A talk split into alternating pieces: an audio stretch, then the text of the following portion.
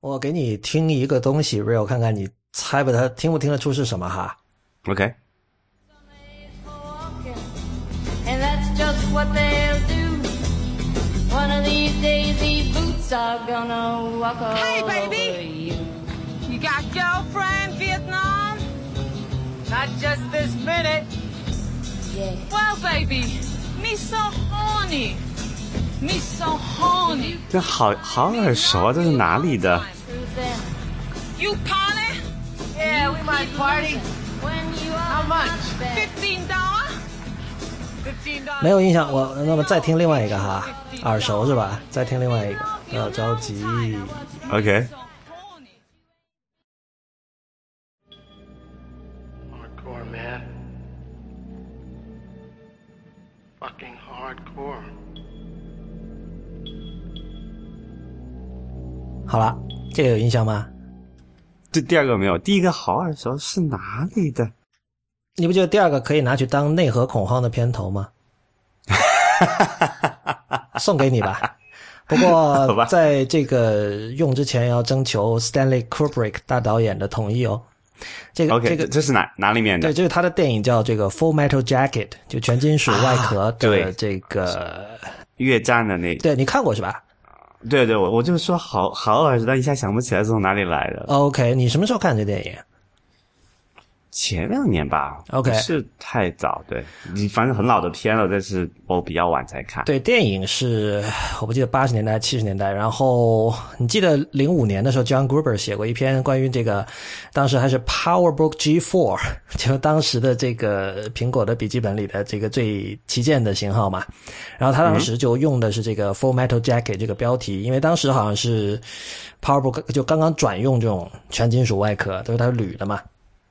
啊，对，OK，然后我记得大概是，反正过了几年，有一次有人采访他说：“你觉得你最喜欢的自己写过的文章是哪篇？”然后就选了那篇。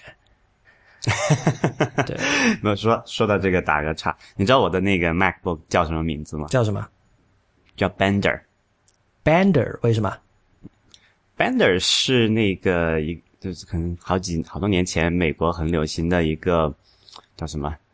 卡通片的一个角色，那卡通片叫 Futurama，哦，Futurama 我知道，但是我们一直没看过，一直想看来。对，呃，超好看，非常非常繁复。然后 Bender 是里面的一个机器人，然后他的工作是，他是一个搬那个你名字嘛，Bender 嘛，他搬东西的一个东西。然后他有一个口头禅，叫做 Bite my shiny metal ass。然后因为我我买的那个第一款的那个 Mac 就是那个第一代的 Unibo Unibody 的 MacBook，那个时候还不叫 Pro 哈，那个 Pro 还是那个旧的 G4 那种型号的。嗯。然后当时是零八年嘛出的那个，现在我们就是 Unibody 那款是十三寸的 MacBook，嗯，它也是全金属的外壳，特别是底壳。OK，所以 大概是从某个时候开始，好像这种电脑就笔记本电脑用完全金属来做外壳，就成了一件很怎么说啊，很潮的事情，或者象征着这种工艺，然后象征着某种很好的东西的意思，是吗？因为金属有很多很好的特性嘛，第一个是它结构强度比较高，比如说你要实现同样的这个这个结构强度，你用那个所以以前的工程塑料嘛，ABS，你你肯定是不如用那种铝合金啊、镁合金这种来的重量要轻嘛。哦然后金属，因为塑料给人一种呃廉价感嘛，，OK，但金属的话会有一种比较高档的感觉。对然后之前我在用这个转头这个 Mac 之前的那个用的是 ThinkPad，然后他们还有那种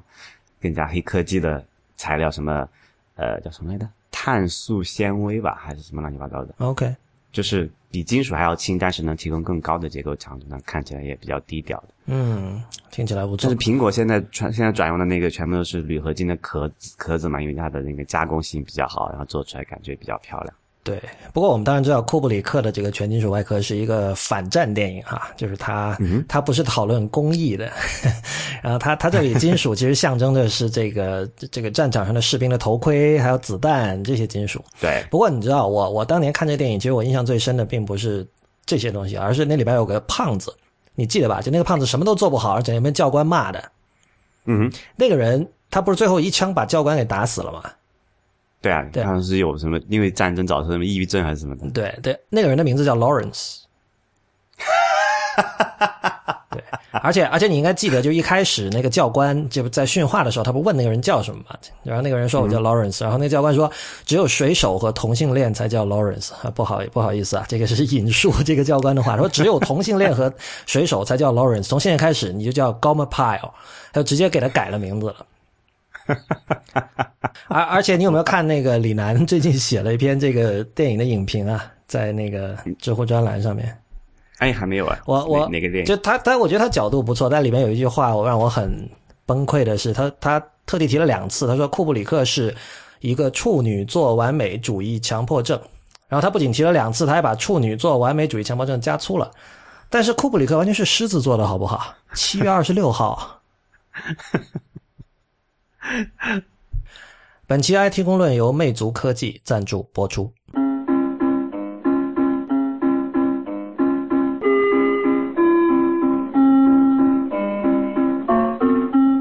欢迎收听 IPN 播客网络旗下的节目《IT 公论》。今天是二零一五年六月二十二日，也是 IT 公论的第一百五十八期。IT 公论是一个为成人准备的科技播客，不反制、不接地气和失货多是我们的三大特点。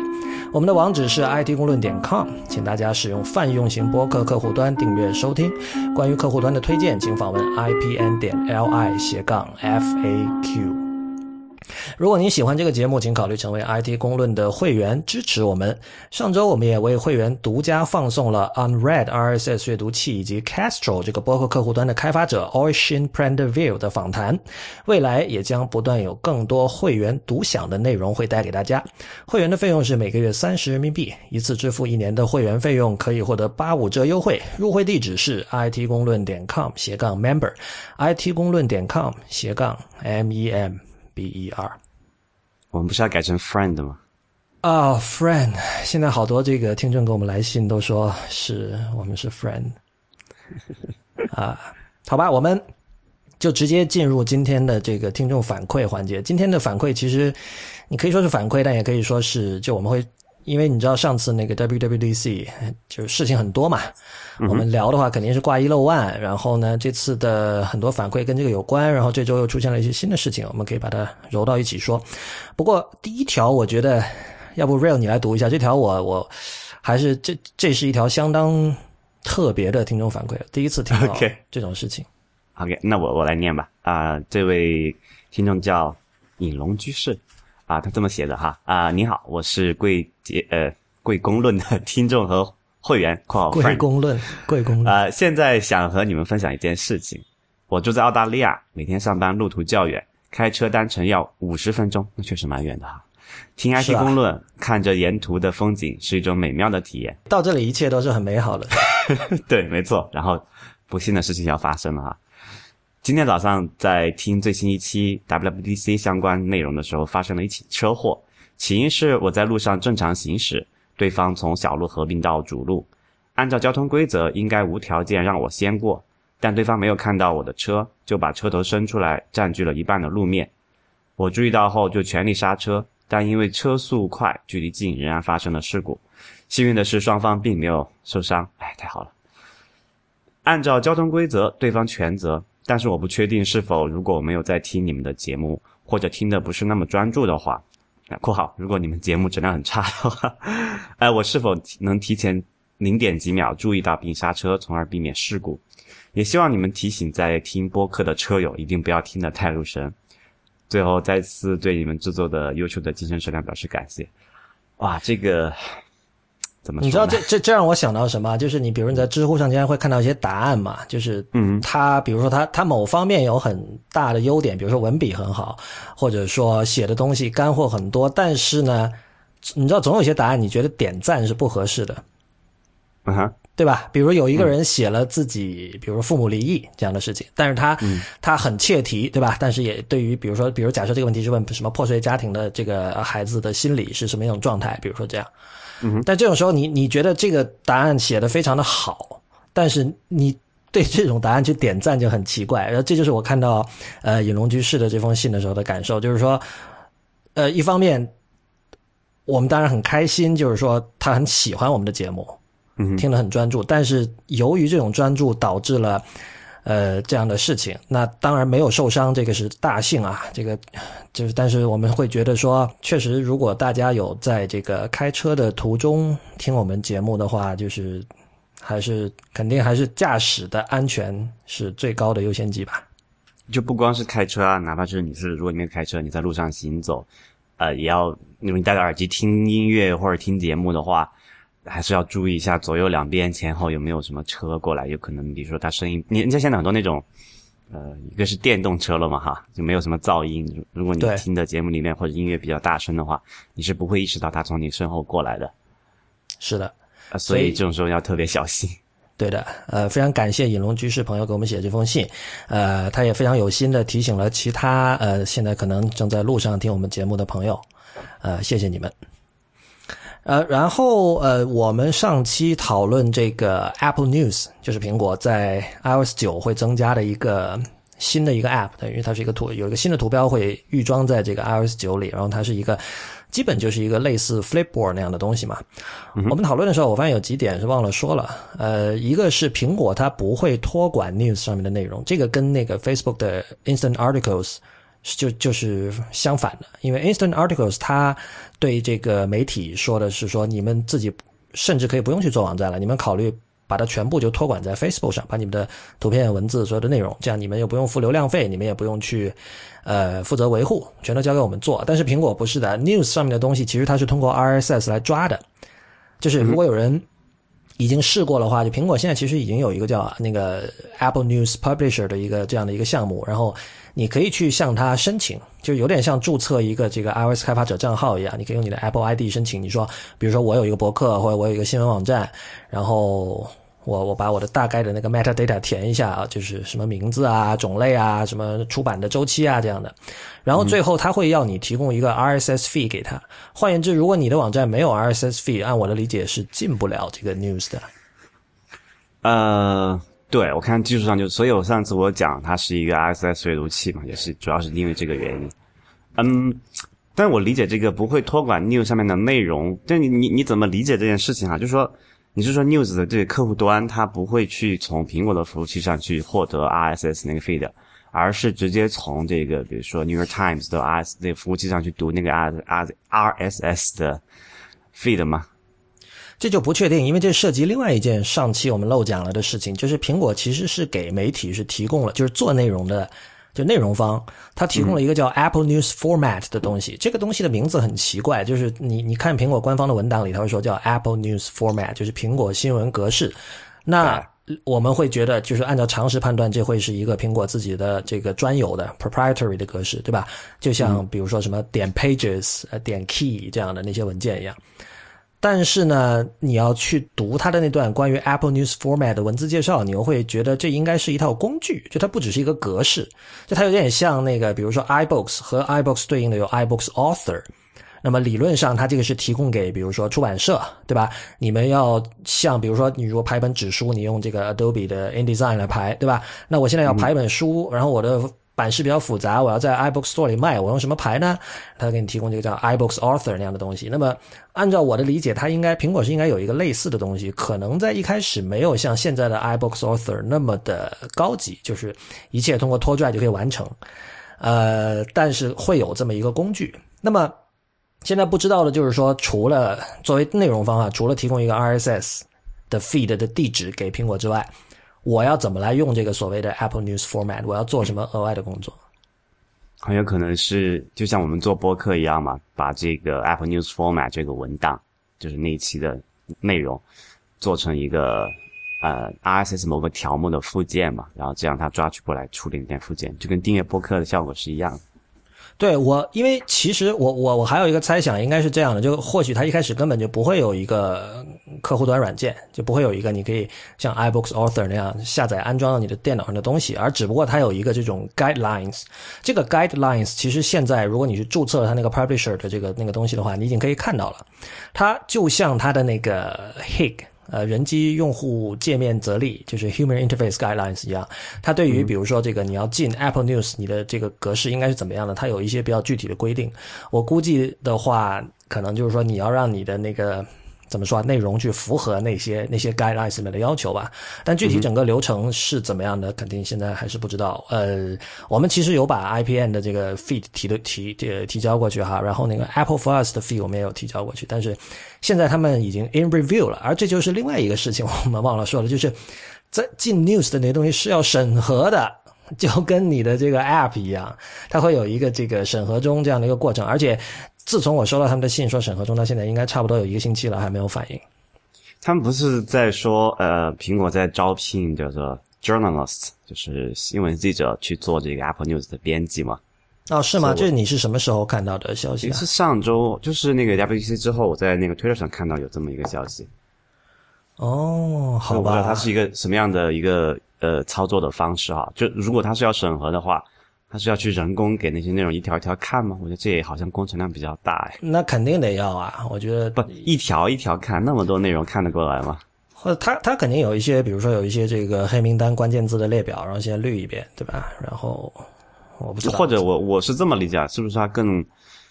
就是比如说你我们做一个内容源，比如说我们是 IPN，他看一下大概是什么，然后他当你过了之后是不怎么看的，除非你有什么大的问题，就有可跟审核那个应用 App 一样嘛？哎不 App 这个比例不对哈，App 不应该说跟跟以前的 Newsstand 是类似的，因为我们知道其实 New 对 News 可以说是 Newsstand 的继任者。那 Newsstand 你比如说一本杂志一开始上的时候它要审，但是之后你每次更新它不会审的。嗯哼呃，而且还有一件事情就是说，他他这个抓取新闻这件事情啊，是 opt out 的，就是说，因为他之前给一些比较知名的那个媒体，国外的一些媒体都群发了邮件嘛，他就说，啊你们这些你们不用自己来提交，苹果会主动去抓你的 RSS feed。然后呢，它里边有很多肯定有很多法律条款啦，很多这种权责 terms of service 这样的东西。它里面就提到说，呃，那句话其实很暧昧。他说，呃，苹果有权在你们的这个内容的旁边放置广告，就是 near near your content。但他同时啊这个说呢，这个没有问题，没有没有，你那个听完，你听完，嗯他他接下来说，但是我们不会在你的内容当中插广告。但你知道，我不知道，就可能他那个 news 里边可能有有一块儿，它不是一个个 block 嘛，呈现出来，可能某一个 block 专门是广告，我是这么理解的。然后他所谓不在你的内容中间插广告，就是不会做 native ad。嗯哼我我是这么理解的，但是反正有很多媒体觉得不爽，因为因为苹果的说法是你如果不想参加这个事情，就是你不想你的内容出现在 news 里面，嗯哼请回信，这就变成 opt out 了，你知道吧？就是说，默认我是要抓你的东西，然后呢，但是你如果不想被我抓，你得主动做一个动作，就是你要回信。然后有些人就觉得不爽，呃不，这个我这个一会儿讨论。我先问一个事儿，就是这个侧栏显示的广告怎么分成？呃，首先侧栏那是我猜的，但是分成这个事情已经是确认的，因为这个事儿上次我们已经提过了，就是呃，苹果它是三期嘛？三期是 i ad，然后如果你是自己，比如你自己卖的广告，苹果是不分的。不，那个自己卖的广告就是所谓的 native ad 吧？对我是这么理解的，就是但出现在你文章里的，插在中间的，比如说。就你没有这种，比如说我说这种情况，就是你没有主动去找 Apple News，然后是 Apple News 自己来抓取你的内容，然后你又没有 opt out，这个时候展示的广告应该归谁呢？呃，你说是出，你说是出现在我们内容当中的广告是吧？native 不不，就旁边的侧栏的。侧栏的，嗯对，侧栏这个这个我估计，呃，好问题，不知道哎。对吧？因为因为你想这个概念是这样子，我作为一个那个 CP 嘛，内容提供商，我并没有主动去找这个苹果去签任何东西，然后他就给我抓了，然后我自己也没有 opt out，然后这个时候，那显然我跟苹果之间是没有一个显示的广告分成的合同的，对不对？对啊，我我其实觉得苹果会提出，当然这可能是法律文本为了尽量的怎么说啊，考虑到各种状况。但是以前好像从来没有出现过苹果说在这样的一个产品里往里插广告的，对吧？对你知道我这件事情让我想起什么吗？想起早年的那个叫 read 不是 read it later 还是 readability 那个 readability 那个订阅服务，知道吗？就是他是说我记得。啊，我提供给用户一个存存到内容，然后可以稍后呃批量阅读的这么一个一个服务，然后会员是给我每个月交可能几块钱的对对会会费，然后呢，我们按照这个会员的实际阅读量，就我们会知道一个总的会费的池子嘛，对吧？然后我们会按这个会员的实际阅读量按比例的分配给这个内容的这个所有者。但是呢，因为这个内容所有者并因为有那么多内容所有者，只有一个 readability，他不可能一家一家去跟那些 CP，有有可能这是一个个人博客，你就找找不到人那种，你你显然不可能去跟他主动跟他谈，对吧？所以从一个务实的角度来说，readability 当时的选择是，那我反正我告诉你我有这么一个事儿，要是你觉得你能你愿意来我这儿领这个钱，你就跟我说一下，我们这个把那个钱转到你账上就可以了。当时也是很多这种内容的所有者对这件事情觉得很反感，因为首先第一个那个钱并不多，你可能费了老大劲儿注册了一堆他的那个那个什么 CP 的账号拿出去看，诶，五块三毛九，啊、而且这个这个不是 real 的一个比方，很可能真的就是这样的一个数额，我觉得。我觉得对大多数人可能还没有五块三毛九呢。对，然后呃，但是对这个内容，所以他就觉得很愤怒的一点是说，你凭什么把我的内容拿去卖钱，对吧？而且而且是要我主动来问你收钱，就是你应该主动给钱给我。没错，但但其实当时很多人对这个的看法是比较负面的，就是从这个从这个感情的角度来讲。但是你是从一个实操的角度来讲，我觉得这个模式是完全没有问题的。这个就是什么？我们按照今天常说说的一个词叫做互联网思维嘛，对吧？你不可能你有一个你把所有事情都谈好，然后每一家每一家都大家都很满意的时候再去做这件事情，对不对？而且我觉得 readability 那个模式，至少在用户层面还有在逻辑层面上是完全说得过去的。呃，但当然，情感的因素你不能回避嘛，所以我很我很怀疑 Apple 在这件事情上做的那个行为会激起怎么样的一种反应。对，说到这件事情，我们可以那个再谈一下 Apple Music，因为有一个类似的事情，就是嗯 Apple Music 再过一个多星期就要出了，六月底它就会出，因为那时候会出 iOS 八点四，然后到时候大家会看到自己的手机上出现 Apple Music。那么有一个叫 The Brian Jonestown Massacre 的一个乐队，我没听说过，但反正是这个乐队的成员叫 Anton Newcomb。他最近就在 Twitter 就炮轰 Apple Music，因为是就苹果有联系他说那个希望他加入这个 Apple Music 的这个流播服务嘛。嗯哼，然后呢，但是我们知道 Apple Music 的流播服务对于用户是有三个月的免费试用期的，而在这这个已已经确认的是，这三个月里，音乐人还有整就整个内容方包括唱片公司是拿不到一分钱的。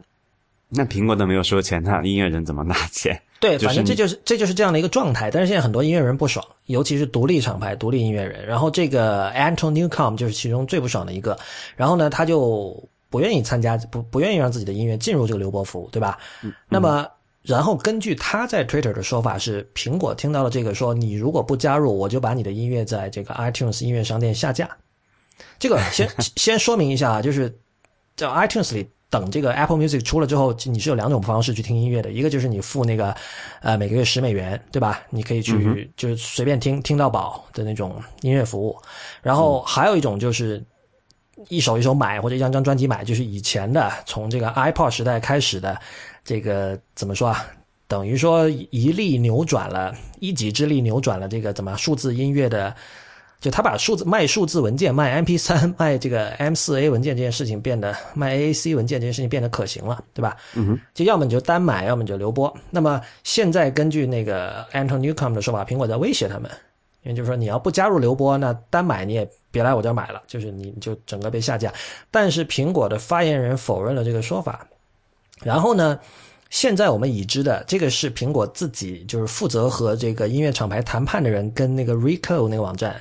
的 Peter Kafka 说的，就是它的分成比例是在美国是有百分之七十一点五的收入分给内容方，然后其他国家会高一点，就大概在百分之七十三上下。换言之，就是你给的那十美元一个月，嗯，其中百分之七十左右是分给内容方的。不，这个这个是一个笼统的说法，苹果是分了百分之七十出去了。但是我问这么一件事儿，作为就假设我这个我是一个 Apple Music 的这个订户，我就留播了，我的那七十块钱可能有三块是你给苹果做了这个技术服务，我的问题是剩下的七块怎么分？对，这是很多人会问的问题。就是我我明白你的意思，就是以我来说，我肯定希望，比如说，比如我喜欢 King Crimson，那我希望 King Crimson、Robert Fripp 他们可以多分一点，是吧？那比如说这个 Jay Z 就不要分了，我因为我根本不听你的歌，对吧？所以最好就就哎，又回到刚才 readability 那个类似的例子了嘛，就是说，我们假设一个比较符合逻辑的计费方式应该怎么样？把你的这个收听的总时长算起来，看你到底听了多长时多少分钟的这个歌手的歌，多少分钟那个歌手的歌，然后按比例的这个就按你的收听时间的比例来分你那七块钱，对不对？对，呃，但是实操的时候，我不知道这样做到底有多困难。哎，这个技术上是可以做到的吧？可以啊，这个这这个肯定是可以做到的。但是你知道，Readability 当年也是这么干的，然后被人骂到死。没有 readability 那件事情，主要是 opt in 和 opt out 的区别嘛，就是说你你应该主动的，他就是内容方的意思是你应该主动把钱分给我，啊不应该由我去我去主动写信跟你说，哎，我啊最近的文章被读了多少？对啊，我的文章最近被读了多少次啦？那个什么时候结一下账啊？就是这样，感觉就不好嘛，对吧？嗯，所以但其实也会有问题的。这个这个模式之前也并不是没有出现过。当年是谁？就去年吧，还是前年？有人就写有一个音乐人是写过一篇这个财务的数据分析，去讲，就他从他自己的角度来讲，他怎么从好像是 Spotify 吧拿到多少钱，发现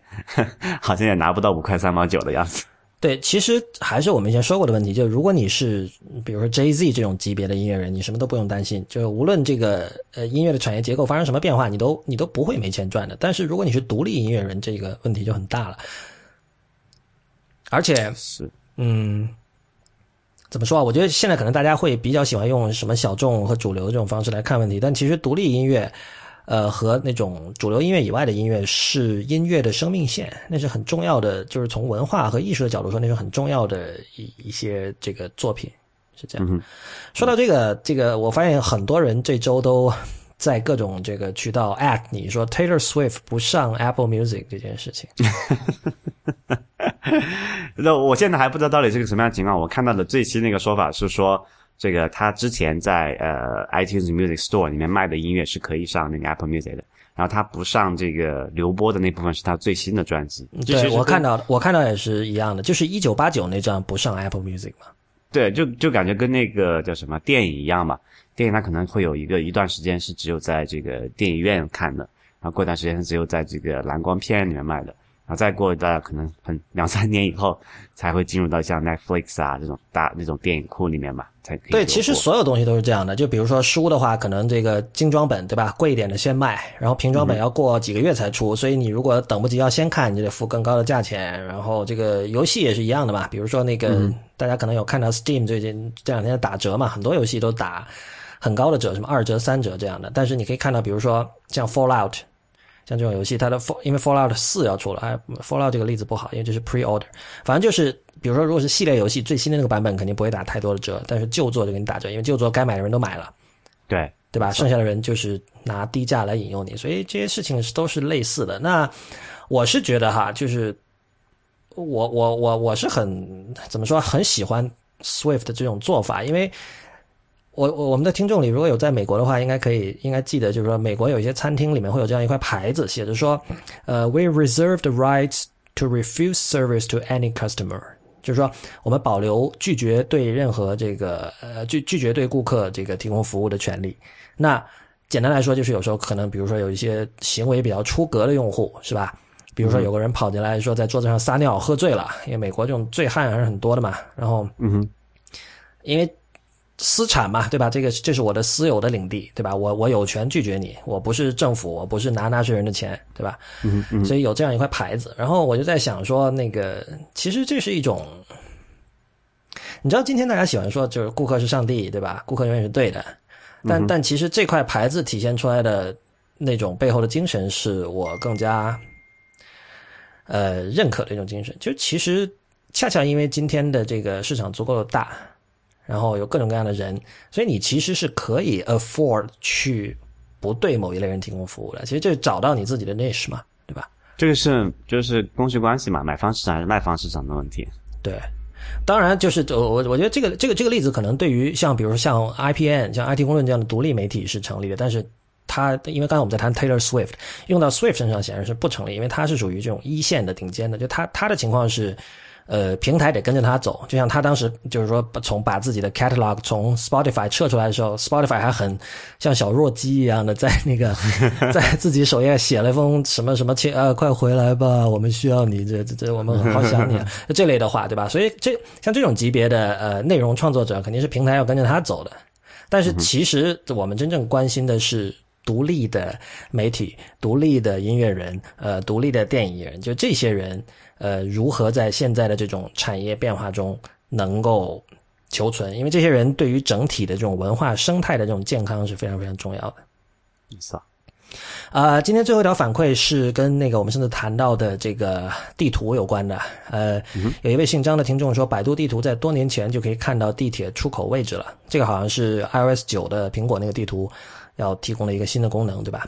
然后呃，张先生还说，地下通道的结构呃在百度地图里也是有的。然后他说，那个 Real，你上次提到南方城市比较好的地图不是腾讯地图，他说你说的应该是高德地图。嗯，我没有用高德地图啊。OK，这个这个我也不知道了，这反正我因为我上次去的是深圳嘛，是那个腾讯的大本营，所以那可能会比较好。OK，呃，然后还有一位姓陈的听众，他提到说，那个因为 Real 你上次提到那个，这次不是国内有三百多个城市都会支持 iOS 九的苹果地图的那个公交线路的那个功能嘛，就比任何国家都多嘛。OK，然后当时当时你给出的理据说这个是说明了苹果对中国的重视，但是呃陈先生说他觉得这可能未必是表示对国内的关注，而是因为数据的问题。呃，陈先生说，因为国内的地图数据本身就是高德提供的，这个数据其实在啊最早的 Apple Maps。出来的时候，高德那时候中标了，因为高德成为了这个国内数据的提供方嘛。那个时候这些数据就已经有了，然后只不过那个时候苹果根本连公交线路规划这个功能都还没有，所以这个数据就根本用不上。现在等于说是把这个功能就做出来了，放到前台了，对吧？嗯、所以这些数据有了一个出口。呃，好吧，那谢谢这个陈先生、张先生对我们的这个纠正。那我们今天的话题是这个一三游戏展，因为这如果有朋友看有看那个《好奇心日报》的话，我这个这次我是作为他们的这个特派记者过去的嘛，然后我一共写了两篇文章，然后就是分上下，然后基本上我的重点可能放还是放在这个 VR 和 AR 上面，就是虚拟现实和扩增现实。那我们等会儿。迟些也会讨论得到，但今天，呃，同样就是大家知道，IT 公论的传统是，凡是涉及到游戏的事情，我们会请，呃，我们的朋友，这个不是之前说的广告商的那种朋友，就是真正的朋友，这是 CBVV 王小光，然后我们现在把他接进来。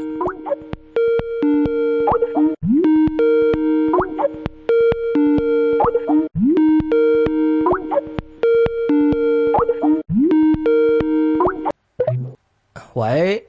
喂，听得到吗，小光？大家好，小光你好，呃，这已经不记得是第几次请你来跟我们聊游戏了哈。我我们今天这个之前其实两边完全没有去对比互相的 show notes，我不知道你有没有写一个小笔记，我们这边是有的。呃，我没有，我因为这个星期，因为六月份总是很忙嘛，我这个星期上海是电影节，所以哦我一直在看电影。OK，所以你你你有关注 E 三吗？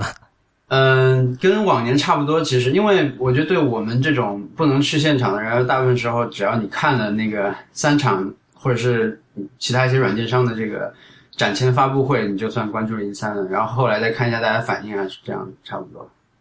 哦，我我们上次也聊到，很多时候其实场外的人比场内的人会知道的更多，因为场内你知道你要排队，对吧？我这次为了试那个 Hololens，前后排队时间超过了十个小时，说来你都不信啊，真是。啊，这个等会儿再聊哈。那，那你其实比我这边可能信息密度还要大，因为我知道去研究电影节的排片，然后去赶场，已经是相当累的一件事情了。对，今年其实我觉得还可以，像去年的话就会有六月份有电影节，有 E 三，还有 WWDC，还有世界杯会全部撞在一起。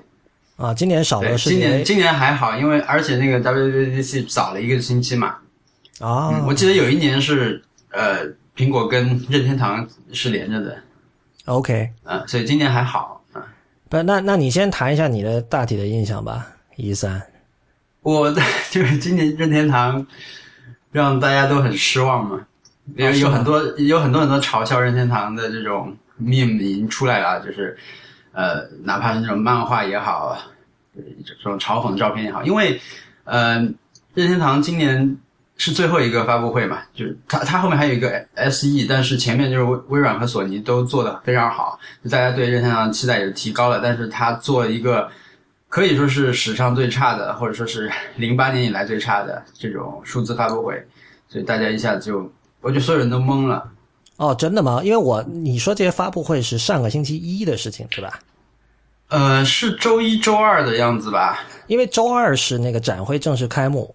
就是周二到周四那三天是我们进去，然后但是就是当然在周一的时候，呃，因为那周一我正在我当时刚从纽约回旧金山，然后又从旧金山直接到那个洛杉矶，所以我就在路上，我就没怎么看。但是我有时候刷刷 Twitter，我发会发现，哎，好像各种新闻发布会已经在开了。我像你说的，应该是那天。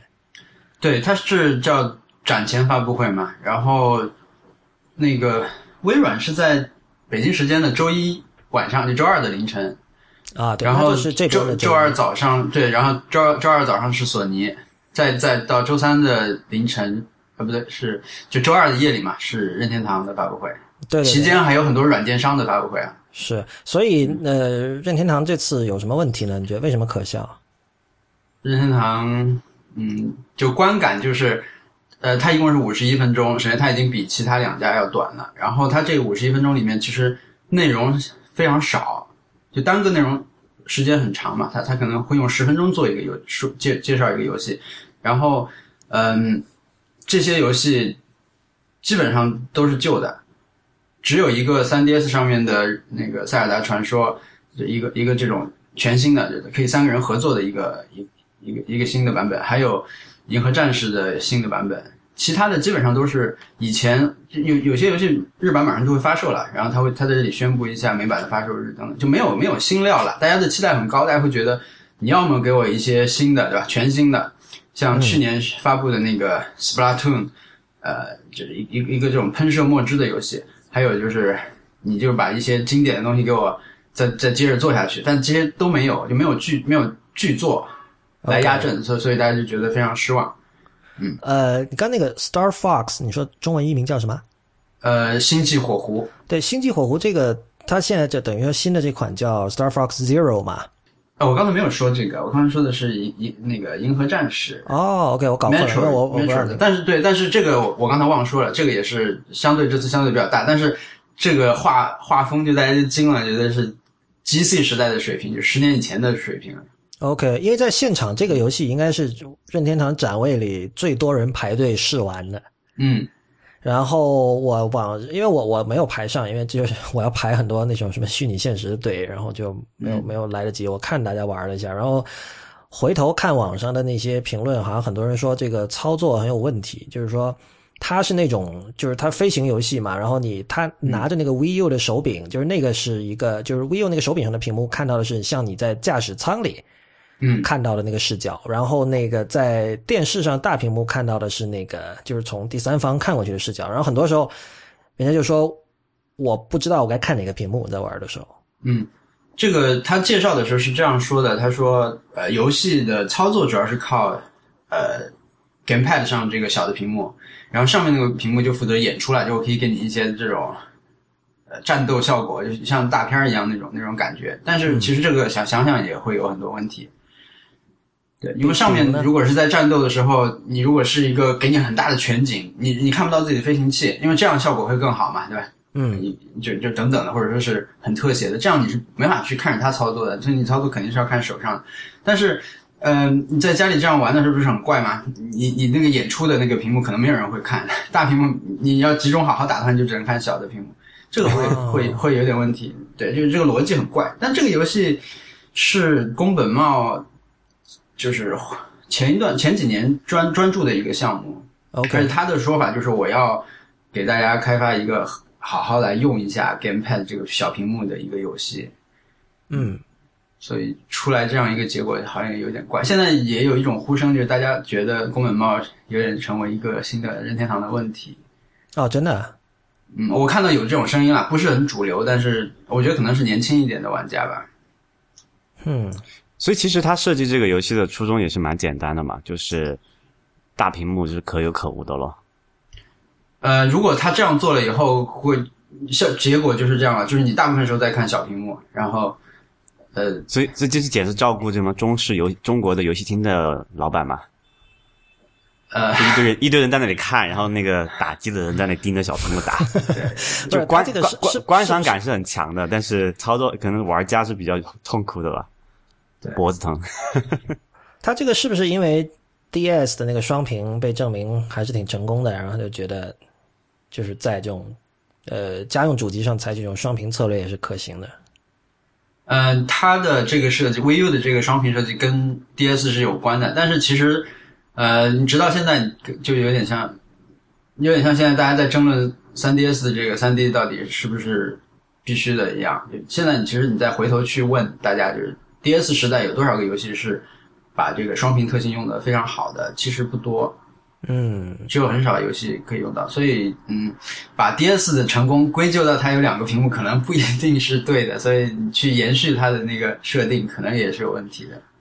是的。嗯嗯，塞尔达那个你觉得怎么样？我在现场看挺搞笑的，就一张桌子，一张圆桌嘛，然后这个三、三边就是就是三个人站在那儿，把这个圆周分成这个等长的三段，然后的一个三角形在那儿打。嗯嗯，因为三角形是塞尔达的一个图腾嘛，OK，黄金三角。然后我看下来很期待啊，因为塞尔达这个之前有过一座在 GBA 上面叫做四支箭，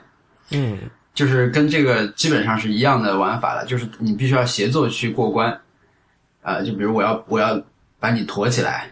才扔过去，然后你在那边给我开个开关，开一座桥再过去，哦就等等，就是非常强调协作。那个时候好像是用联机线玩的嘛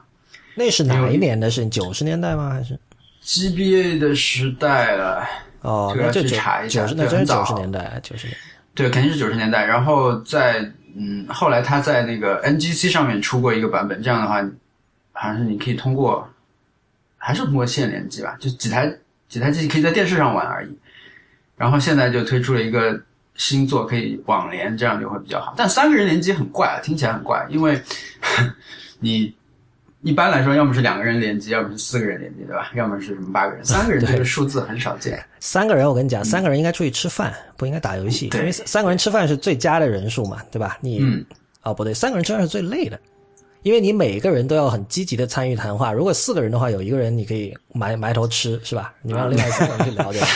如果三个人的话，那两个人谈，你自己埋头吃就很不礼貌嘛。嗯，不好意思，走题了。你刚才说那个让我想到，呃，就其实任天堂对于这种特别的或者很有未来感的或者很创新的这种人机交互界面，其实一直从八十年代开始就非常热衷的，因为那个。这次美国现在在德州那边有一个叫有一个电子游戏历史博物馆嘛，然后他在啊今年的 GDC 和这个 E 三上都有展位，然后就他把那个比如说八十年代末还是九十年代初任天堂做的那个三 D 眼镜，嗯拿出来展示，然后你会看现在的三 D 眼镜，它它在外外形在所谓的 form factor 上，跟今天的 VR 眼镜简直是完全一样的。然后你看到那个，你就会觉得哇，今天的 VR 眼镜好像好没想象力啊！就是为什么你在一开始设计这个做硬件设计的时候，你首先你就想我要去参照那个东西，因为那个东西在当年其实并没有火起来嘛。然后我之前在那个 IT 公论的 Instagram 我也发了一个视频，就是他们当时出了一个叫不是 Virtual Boy 还是什么，反正是一个手套了。那个手套上，这我知道有 Virtual Boy，但我不记得那个手套是不是叫那不那个叫 Power Glove，对，那个手套叫 Power，、啊，对，就你你戴上去之后，你的那个小臂上面也有一个像是手柄一样的东西，是吧？这现在看来就是挺土的，然后当年估计也也也没有能做起来吧。然后你刚才提到说他在九十年代也做过这种联机对战的这种尝试，包括你刚才说的那个强调协作啊，什么把一个人背起来扔过去，其实嗯就是这家公司还在这方面真的还挺敢于所谓拥抱变化吧。嗯，对，其实那个 他们这个 这次的发布会的主题就叫改变，OK，嗯，然后是这样的，就是当时看完很失望，但后来大家又去呃继续看了一下以后，就发现就还其实如果把任天堂整个一三阶段的这个表现综合起来的话，其实是没有没有那么糟糕了，就那个发布会很糟糕。嗯就我当时看，我很不理解一点，就是在发布会前两天的那个周末，他们做了一个呃，我们叫直面会啦，就是叫做嗯，反正就他们现在用的这种发布信息的手段，就是录一个视频，然后在在一个预告好的时间来给放给大家看，然后有一些新要素什么的，他们放了一些呃，比如大乱斗的新消息。就我觉得，如果你把那个消息放到这个发布会里面一起来放的话，会一下会丰满很多。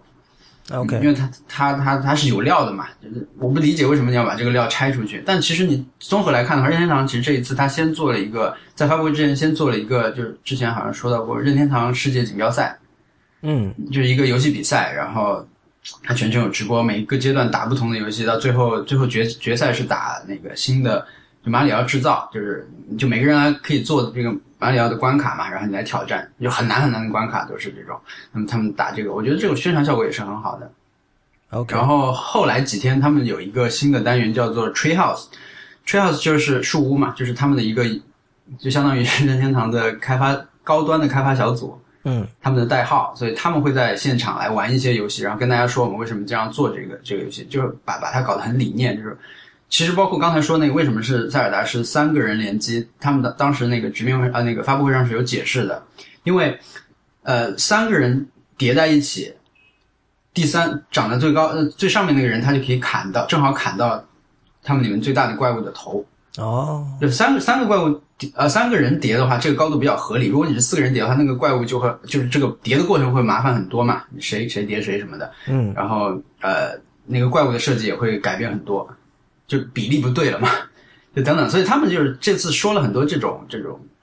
呃开发理念方面的东西，所以就每个游戏的长度就会被拉长了。OK。Tree House 我在现场有看到，不过可能是我去的时间不对吧？因为我在那儿的时候，其实就是两个这个美国青少年一样的人坐在上面打游戏，然后一边打一边在那做解说，然后没有看到你说的是开发者解释什么设计理念这种事情呃，可能就是可能就是开发者，啊？是吗？但他们直播里面出来都是很是很小的人嘛，那可能就对。哦，对，但我他们反正很年轻，他他们很年轻，然后在比如他们今年一个重点，因为今年马里奥三十周年嘛，但嗯只有一个马里奥的游戏就是呃 Mario Maker，啊叫马里奥呃叫叫马里奥制造，其实啊就就这么叫吧，他就是。我做了一个关卡，然后给你们来玩。现在他们在现场也是这样做的。然后你玩的时候，我可能会给你一点提示啦，就是这里会有一个秘密的东西，你去顶一下等等的。对，他会展示就是这个这个游戏的制作、发布的过程，还有就是比如谁通过了多少关卡，就 UI 上面他们也会做一些解释。所以这个是他们看到现在，比如像 Minecraft 还有很多就是所谓的 mod，已经怎么说蔚然成风，然后做出一种回应吗？是是这样理解吗？呃，你说这个游戏的出发点是吧？对，就是这种让玩家自己来做关卡这种、这种设计。嗯、因为马里奥这个游戏一直有很多的 mod，OK，一直以来都有很多，然后也有很多人去挑战他们，就这些视频都很多的，所以可能他们就觉得我们我们就做一个官方的给你们来做好了。把同人但我觉得可能也是会跟就是 Minecraft 这种潮流有关系。说起来，我们上次上次你来我们节目讨论过那个任天堂跟 DNA 的那个合作嘛，然后这事儿现在其实还没有什么结果呢，是吧？也没有什么可发布的东西呢，是吧？呃，这个他们因为事先就说了，就我们这次是不会提的，所以 OK，手手游没有提，包括新主机也没有提，还有他们跟那个环球影城的合作也没有提嘛。嗯，嗯，但那个大家都现在都觉得今年 VU 上面的游戏非常少，就是发布会上基本上是很少的，然后可能就是都想把它留给新的主机了，好的。是一个推断。嗯其他厂商呢？你你是你是著名的这个人囤的，我都知道。对我我都有看，我都有看。你都有看是吧？OK，啊，对对，其他厂商，嗯，索尼索尼很好评嘛，这次因为索尼确实是我我看到一条那个 tweet，就有个人说，他说你你仔细想想，就索索尼这次发布了一个十八年前的游戏的一个重置版本，就是那个《最终幻想七》嘛。然后第二个他又发布了一个十四年前的游戏的这个怎么说啊？就用那个众筹的方式要做续集，就是那个沙漠嘛。嗯，然后他还说第三个是一个还有一个十年前的游戏，我不知道这个他指的是什么。十年前，我觉得就是，呃，最后的守护者吧，七年前其实对，那那没有十年，就那个这个时间因为如果现在大家要提索尼的话，基本上就说这三个游戏。是的，我觉得就可能他他没有做到最精确，但其实指的是这个。然后他就说，对他说这个这哪是发布游戏啊，这是 品品酒会吧？他说这是 whisky 的品尝会，就是都是那种很陈年、很醇厚的东西拿出来拿出来做。嗯嗯对，这跟做现在拍电影不也一样吗？各种三四五六七的那种续集跟着拍，但是没什么新的。呃，今年那个 Mad Max Four，对，那个就是前作都是八几年了吧，好像。不过，就一方面说，比如说电影和电视去翻拍几十年前的作品，这个这个传统倒是一直有。但是，呃，这两年文艺界，就我们把游戏也算到文艺界的话，就是这种可以说是怀旧吧，这种怀旧的呃风确实吹得很盛。呃，音乐界也是这样的。就以前我们提过有本书叫那个 Retro Mania 嘛，就是。现在唱片公司就是会试图向大家去去 market 去推广推广的很多东西，其实都是比如说七十年代流行的某种风潮，然后我们会发现各种这种重组是吧？reunion 的这种乐队重组的巡回会卖得非常好。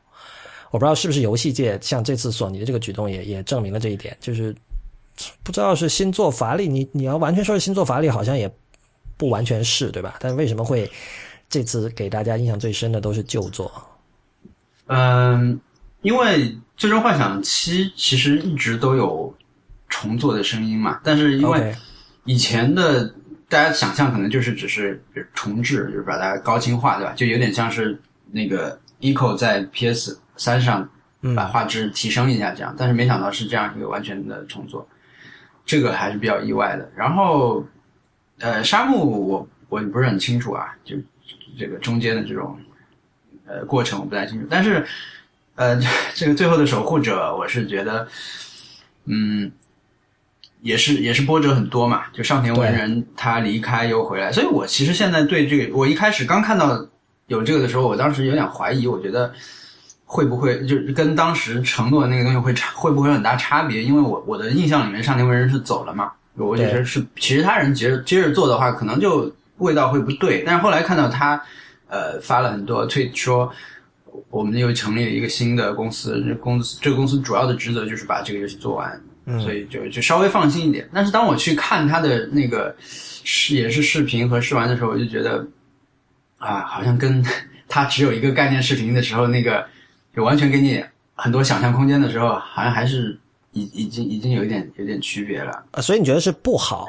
呃，那我觉得可能这种落差就是跟这个时间有关系啊。七年前你想象中有一个很好的东西，你你当时只有一个很优美的视频看过了，然后七年之后你你再看到这个游戏实际已经可以玩了，然后它的画质也不是很理想吧，然后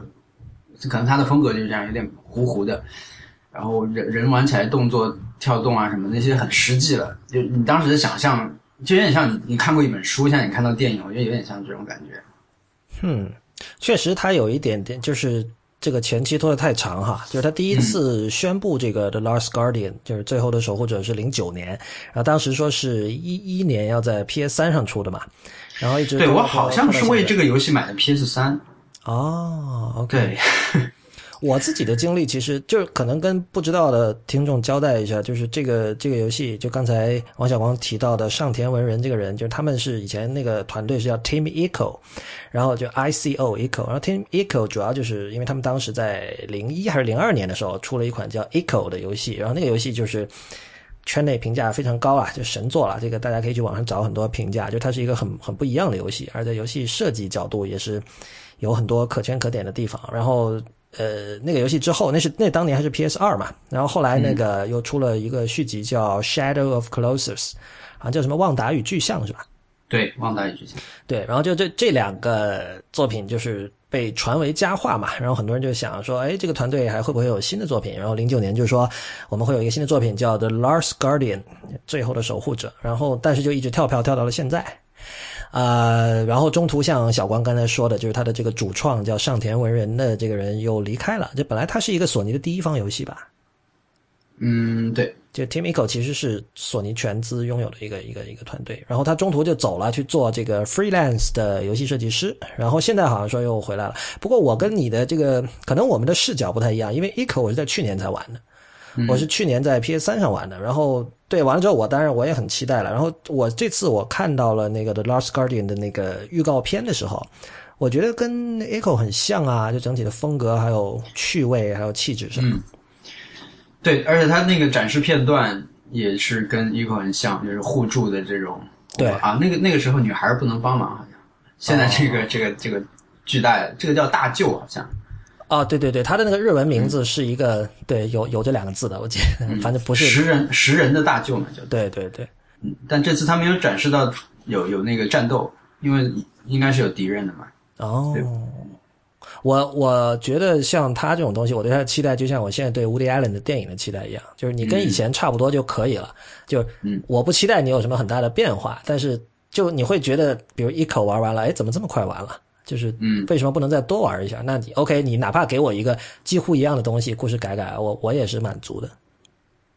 对，就出了就肯定会买。啊，对。然后这次他他场内是有他搞了三个巨大的那个海报嘛，一个是这个，还有一个是那个 Horizon，呃，是叫 Horizon Zero Dawn，还有另外一个就是那个 Uncharted Four 还是什么，反正这这三个都是明年在 PS 4上独占的游戏嘛。那个 Horizon 那个你有看吗？我看了那个，嗯，大家都叫它机械版的怪物猎人，哦，哎，这个这个定位就，都是都是人去狩猎这种巨大怪物人，但是全都是机械系的。嗯，嗯，这设定很好。对，那个挺有意思。它它是一个就好像说人类灭亡之后一千年的一个事儿，是吧？就是这地球上的高楼大厦都长出了各种草，就是现代文明已经整个毁掉了，对吧？然后就出现变异出了某种就是机械怪兽，就长得像恐龙一样，但是身体都是钢铁构成的。然后有一个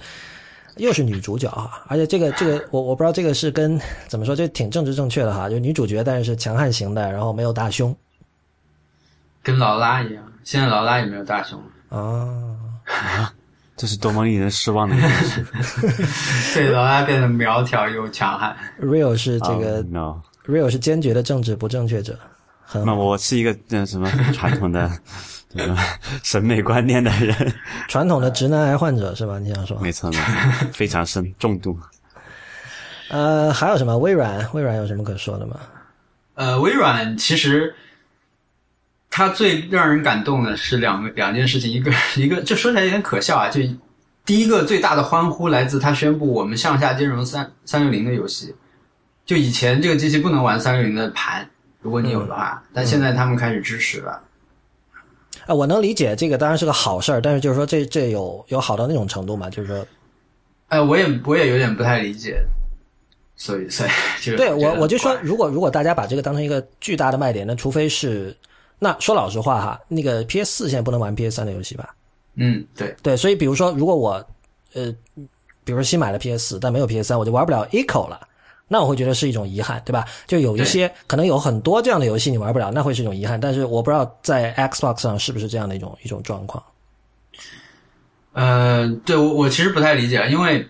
呃，我我游就游戏时间来说啊，我根本没有时间去玩以前的游戏啊。对啊，对啊，对啊，对啊。我觉得这个啊，而且还有别的游戏呢。说到这个，那个，我们我们应该聊一下那个 Fall Fallout Shelter 吧？不是最近出了那个 Fallout Four 吗？应该是主要是为了推广嘛，推出了一个 iOS 版的那个叫 Fallout Shelter，、对对对对，这个它那那个中文叫什么？辐射庇护所之类的。庇护所，啊，这个这个游戏，我觉得我们我们应该聊一下，因为之前就前两天我看到那个我们的听众他们建的微信群里，已经有人在问了，他说下期 IT 公论会不会聊这个？这个应该已经确认是 二零一五年的最大作了吧？我心想不会吧？我说这只是一个手机游戏哎，然后他说哦是 iOS 上的最大作，然后我想现在一五年才过去了一半是吧嗯，？Real 你有没有玩这个？我还没有，我正在下载。我靠，这个是美国，我我我这个录之前两个小时看的，美国 App Store 免费榜第四，然后 Top Grossing 是第九，嗯，然后现在你去看他的那个那个 App 的评论已经两万多条了，这个还是挺夸张的。小光玩了吗？我没有，我没有没有玩，我觉得这个就是一个满满的情怀的游戏啊。但是我我我先声明一下，我情怀是一个中性词啊，在这里那为什么你觉得它是是情怀游戏啊？啊，因为辐射就是就是情怀嘛，就是很多人聊起情怀就很多术啊，不对，聊起辐射来就很多术语，觉得他们一起就仿佛他们在一起度过了一个这种核战争后的世界，哦，OK，我就 有点这种小小圈子的感觉。我我，但是这个 Fallout Shelter 这款，我觉得就是它完全就是休闲游戏嘛。啊，对，它是这种呃有点像管跟你管理一个农场其实是一样的，对吧？对对对，就是玩家是上帝视角，然后你去去盯着、去监视着一堆小蚂蚁在那儿干这个干那个，就是嗯跟大家解释一下，就是这是一个呃描述这个地球已经完全被辐射毁掉了的这样的一个一个世界。然后呢，这里有一个庇护所，是在这个石头里挖了几个洞，然后那个呃剩下的人类就会跑到里边就开始呃，比如说去。生成各种能源，比如说需要发电，然后是吧？你要做吃的，然后你要去，呃，做污水处理，让自己可以在这个庇护所一直生存下去。然后你作为玩家，你要做的事情就是去根据每个人不同的技能，去给他们安排，让他们做什么样的工作，然后给他们配备不同的装备。然后还有比如说它里边有那种起居室，如果你把一男一女放到起居室里，他们还会生小孩儿、繁衍后代，就诸如此类的事情。但我我其实觉得这个，我不知道以后，因为那个。iOS app 它的这个它可以一直不停的更新嘛，我不知道以后它会不会有这里边会有会不会有故事，因为如果你从小说的角度看，其实这里边是很有故事空间的。就是你盯着这个庇护所看的时候，每次我就在想，就是这个，这也让我想起了那个美剧 Lost。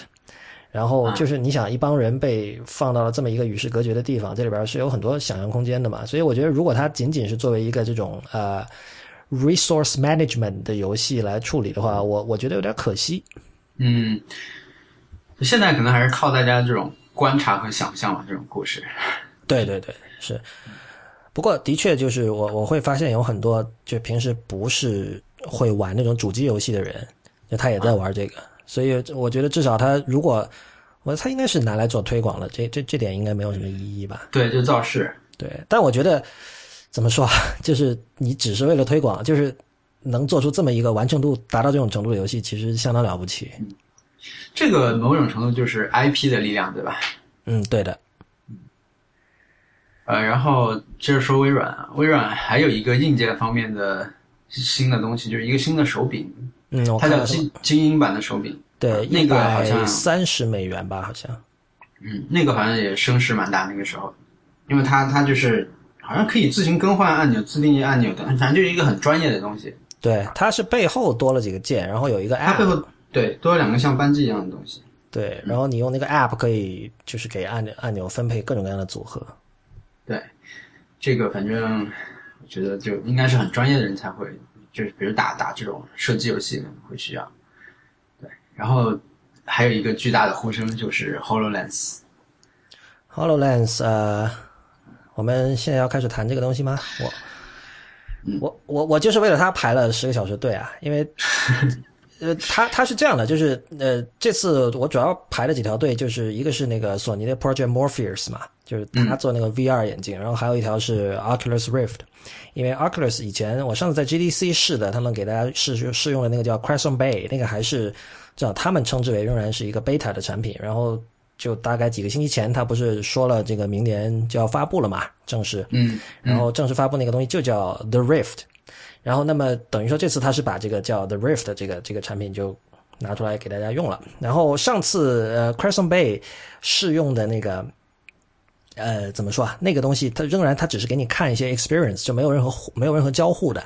嗯，就比如说你站站在一个街上，然后有个恐龙过来了，就就这种，或者你站在悬崖上，就这样的，那个其实效果也不错，但是你没有交互。但这次演示的就是正儿八经的游戏了。呃，首先说一点，就是索尼和 Oculus 都是提供了一种预约制的，就他们都有一个 App，然后你可以事先下载那个 App，然后你去它它有时段嘛，比如说我要预约三点半的这个。这个时段，那么你预约完了之后，你到那儿虽然还是要排队，但是它可以保证你可以进去玩得到。但是微软就没有，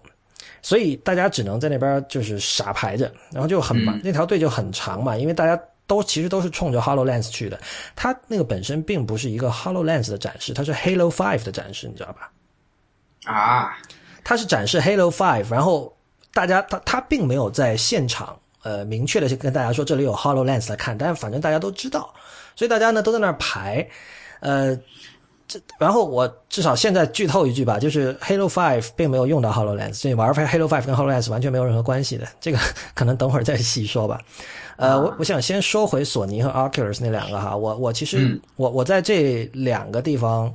试用就是试玩的游戏，其实都比较类似，都是那种呃第三人称视角的那种，就有点像塞尔达那种 RPG，你知道吧？三 D 的，呃。Oculus 那个游戏叫 Edge of Nowhere，然后索尼的那个叫 Godling，就是这这这些名字其实说来也没有意义了，因为大部分人肯定都没有玩过，对。但比如 Godling 就是你你是扮演一个长得很矮小的一个上帝，然后你在一个森林里，你可以把地上的水滴捡起来去去丢丢向那些虫子什么的，然后地上有个火柴，你可以把那个火点着了，然后在森林里放把火，诸如此类的。然后 Oculus 那个 Edge of Nowhere 就是你在一个像山洞一样的地方跑来跑去，你要躲避各种东西，就就这样。但这两个游戏给我的感觉就是说，我我觉得没有 VR 眼镜会更好，就是它的感觉很像现在的三 D 电影，你知道吧？就是啊，就三 D 电影对我来说哈，就大部分时候其实它并没有为这个影片增色，而且我是觉得呃反而是一种干扰对我来说。当然，我必须坦诚，这里有一个问题，就是我是一个戴近视眼镜的人。嗯但是这件事情其实是一个非常严重的问题，而且，呃，我相信 Oculus 是意识到了的，因为在所有的人试用之后，他让你填一个调查问卷。这个问卷里有一句话，就是说你觉得戴这个 Oculus Rift 是不是舒适？然后紧接着这个问题的下一个问题就是说，请请问你平时有没有戴近视眼镜？所以他们所以它的数据会更精确，对吧？不是，就肯定是有很多人抱怨，而且肯定他们自己的开发者、设计者里面肯定有很多戴眼镜的人嘛。但是目前的情况就是说，至少我这次在一三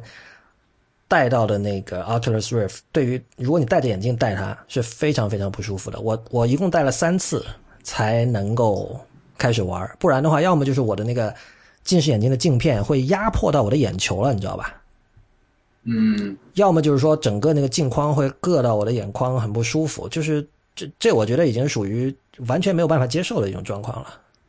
嗯，哎，其实我一直有点好奇啊，就是说这种 VR 的眼镜，它可以做到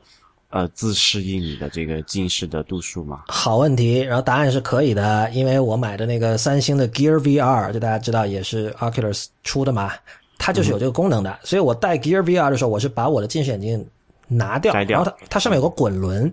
你去操纵那个滚轮，你就可以把它大致调到一个清晰的状况。然后我在用那个 Oculus Rift 的时候，因为它旁边有一个工作人员嘛，我就问他，我说你们有这个功能吗？他说现在还没有。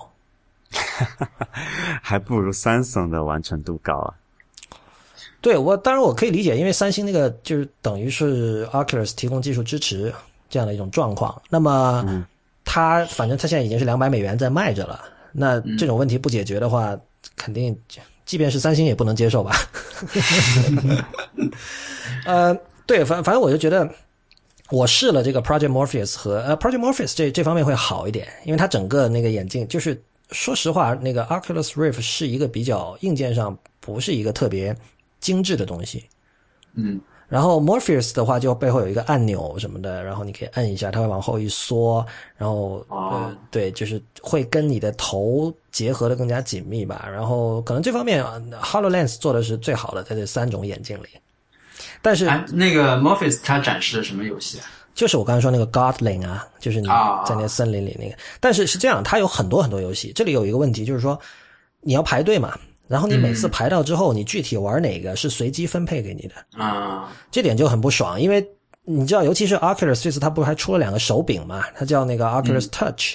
然后那个我就没有用上。但是我我也没有办法再去排了，因为他之前预约的早就已经满了嘛。我把我自己的那个预约的用掉之后，我我我我，另外我还有别的队要排，所以就是没没有能够试到那个手柄。我觉得奇怪的倒是我回来一看，就因为我自己刚才已经说了，我对这个体验其实感觉是比较失望的。当然这里可能是这样，因为我买了三星的 Gear VR，所以我知道这是怎么回事儿。说老实话，我第一次在自己的家里戴上 Gear VR 的时候，还是有一点惊艳感的。但是由于我已经可以说我已经是一个 VR 眼镜的用户了，嗯，那么你没有办法光用这种说哦，你有这个三百六十度全景这种东西来来吸引到我。那有可能很多人在比如在一三上他是第一次用到这样的设备，那么他会觉得很惊艳，我可以理解。但是这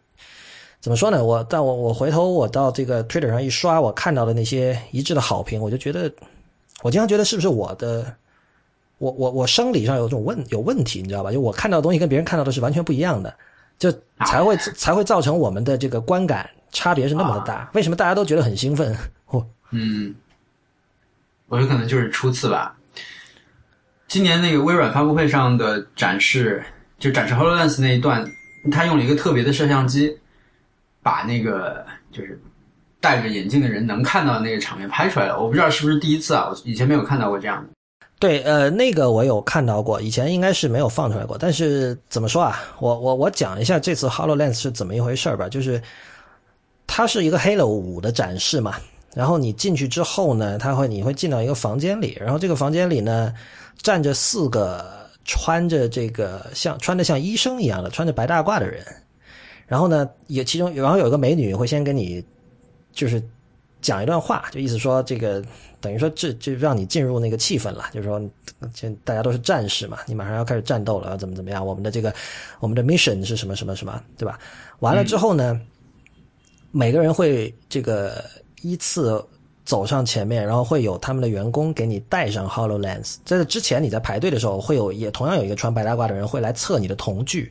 因为这个东西就是它是要，就它肯定是有某有某种调整的，就是那个东西要针对你的这个每个人的瞳距的不瞳孔的距离来进行某种调整。这个还不知道以后如果它成了消费者产品之后，它会有什么，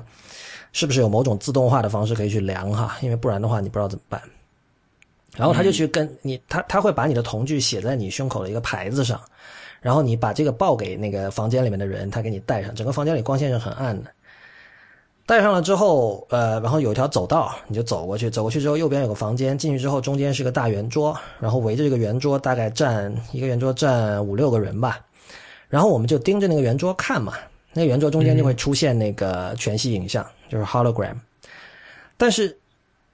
我觉得最大的问题是它的那个视域真的非常的窄。这个事情很多人在上次 Build 微软那个 Build 大会之后，他试用之后他有提到，但是那些人提到的主要是左右的窄，比如说我头往左一转，一些全息影像就没有了。但是我在至少我哈，就我自己在那个 Halo 五的展示，我看到了它的上下垂直的视域也是很窄的，就有时候我头稍微往上抬一点，会往下抬一点，就已经那个画面已经被切掉了，你知道吧？啊，所以最终就是说，你只有眼前很小的一块长方形里边是有全息影像的。这个就这确实跟怎么说啊，跟这个以前微软在发布会上呈现出来的那种状况是完全不一样的。而且说老实话，我当时站在那儿看的时候，我就会觉得说，如果这时候旁边有一个人，比如说 Real 和小光，你们俩站在旁边看我带着 Hololens 在。在体验这个东西，然后如果你们也能看到那些全息影像的话，你会觉得这个东西还比较惊艳，对吧？因为、嗯因为你知道那儿是没有东西的，你知道，但是为什么里边那空气里会浮现出这些东西？但如果你像我，我自己戴着那个眼镜，就我会觉得没什么啊，我觉得。你我我我不知道能不能传达这种感觉，这种感受是因为 Hololens 这种东西它是很有名的，就是说你没有办法通过图像或者通过媒介来传达他那种感受的。但但我当时感受其实真的还挺糟糕的，就是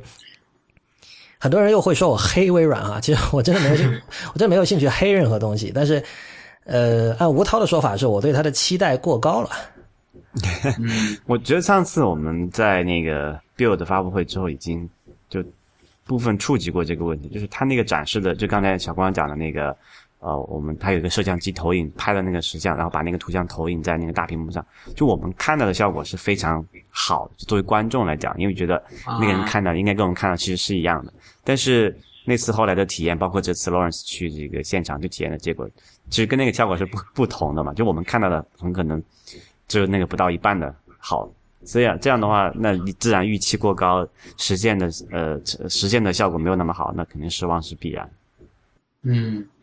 呃，因为我这次一三的时候看了两前面两个发布会，我都是看的国内的人做的转播吧，OK，就是他们他们就那个官方的直播信号再加上自己的评论了，在在在 B 站、在在斗鱼什么的。那那些人他们都是很很这种很硬核的这种传统玩家，但他们刚看到这段展示的时候，就做的是 Minecraft，他们并不觉得怎么样。但是直到呃那个镜头往前推，然后就穿过了外面的房子，进到了里面，看到了里面火山什么的，那个时候发发发出了 集体的这种惊呼，就是还能这样？对对，说说老实话，我真正戴了之后，我觉得那些就 demo 视频一定是有作假成分的。说说作假可能比较、这个这就我并不是在道德上指责什么哈，但就是说，嗯，我希望大家一定要明白，那个是拍出来的东西，就是就像大家都知道，电影一定不是真的，对吧？这是这是一样的，因为你我不知道大家有没有，你们两个有没有看三月份的时候，那个 Magic Leap 那家非常神秘的 VR 公司放出了一个视频，在 The The Verge 上有登。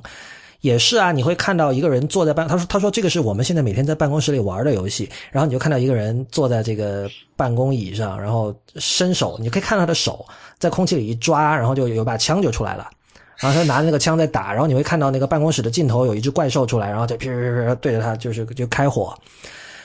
呃，当然，因为这个 Magic Leap 它除了这个视频什么都没说，所以目前就是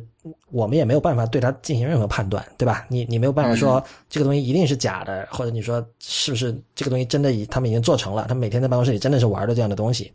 没有人知道。但是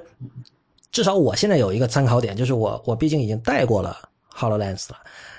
呃，虽然我我我吴涛说我期待高，但说老实话，我在进去之前我已经把期待调得很低了，因为首先我听到了就是说这个跟 Halo 是没关系的，它只是一个噱头，嗯，就是你玩 Halo，你还是玩 Halo，那你就自己去玩去。但是它它这个就是等于说是借这个机会，像给这么总共进去就不到就几百号人吧，让他尝一下鲜，看看是什么味道。那么我当时的感觉就这必然是一个高度控制的环境。就绝对不是说你想干什么就干什么，绝对不会有微软的发布会上的那种的自由度。对呃，我觉得唯一，呃，我觉得比较正面的印象就是那个眼镜本身在硬件上的这种完成度会比呃，无论是 Project Morpheus 还是 Oculus 那个都要高。啊、除此之外，就是说，但它比我想象的重，老实说，因为我们站在那儿对着中间那个圆桌看那些全息影像的时候，呃，以我的身高来讲，我是要稍微低一点点头的嘛。然后他那个演示一共大概是五分钟吧，我看到一半的时候，我的脖子开始酸了，就是我我会明显感觉得到那个眼镜的重量。当然，这个有可能是我的问题，因为我后来我就问了我旁边那个哥们儿，我说你的脖子酸不酸？他说没有啊，对吧？就有可能，对，这可能是我的问题，但是就是我不知道啊，就是吴涛的说法是听了我的描述，他觉得未来离他又远了一点。哎，其实到底有多重呢？就是实际的你拿在手上的感觉。呃，他不让你拿的，基本上就是啊他帮你戴上，然后就它不是说那个东西摆在那儿，你可以手拿起来就是嗯把玩一下，摸摸这里，摸摸那里，基本上都是一个穿白大褂的人帮你把它戴到头上，你最多能做的就是扶着两边把它扶正。然后最终取下来，好像对取下来也是啊，取下来是你自己取的，但取完你就得直接把它给回那个穿着白大褂的人了，然后是没有任何的线缆的，对吧？没有任何线缆的。那那你有没有留意到他们中间有更换设备吗？因为如果你五分钟体验之后，这个我就好奇，它电池能支撑多久？这个它肯定是那个 那个房间里肯定有一大堆 Hololens，所以但我我因为我们是每次进去十个人嘛，十个还是十二个人，嗯，所以就是我不知道下一批进来的时候他会不会换另外一批给他们，或者说这每一个可以给几个人用，这个就不知道了。然后然后还有就是你在佩戴就使用过，就戴上一段时间之后，你会觉得发热吗？哦，发热没有，发热你不会感觉到，因为它旁边是那种不导热的材料啊。OK 我不不不会不会觉得发热，不会觉得发热。我我其实有一个问题想说的，就是这个东西啊，很多现现在你跟很多人讨论 VR 也好，AR 也好，大家都会说，呃，学习曲线的问题，对吧？就是说，如果呃这样的一个东西，玩家上来之后不能马上的知道它的乐趣，感受到它的乐趣，可能大家就不会再给他第二次机会。但我经常想问，就是这小光可能可以回答，就是很多主机游戏它的手柄操作学习曲线也很陡峭啊，嗯 对吧？就是你你其实，我说老实话，我我大家不要笑啊！我这次去玩那个 Halo 五之前，我没有玩过 Halo，那嗯我玩的就很差呀，我就觉得我靠，那很多键你得记住它怎么操作，是真的是这样的。如果你比如说你忙起来。有四个星期没有碰过有一个游戏，这个我觉得对于上班族来说完全不是不能想象的吧？那很很可能到那个时候你已经忘了原来的操作怎么操作了，你可能还得看一遍 tutorial，然后你可能就烦了，你就不玩了。就是说，为什么大家能够容忍这样的学习曲线？呃，它总体上来说是相似嘛，就是说，如果啊对，这就像你学了一门编程语言，再学另外一门可能会简单一点，是这个意思是吧？呃，没有，就是你进一个游戏的时候，你可就我觉得可能看教程次数没那么多了，不太会看的，基本上就是试一下，就这是跳啊，好记住这是跳，然后呃，就是哪个是射击什么，你记住了以后，但你可能会不知道一些东西，如果你这样的话，对吧？就是可能有一些隐藏的操作你你不知道，但是基本上你就可以动了，你就可以去去跑了，然后去去那个，但是你切换到另一个游戏有可能跳的位置变了，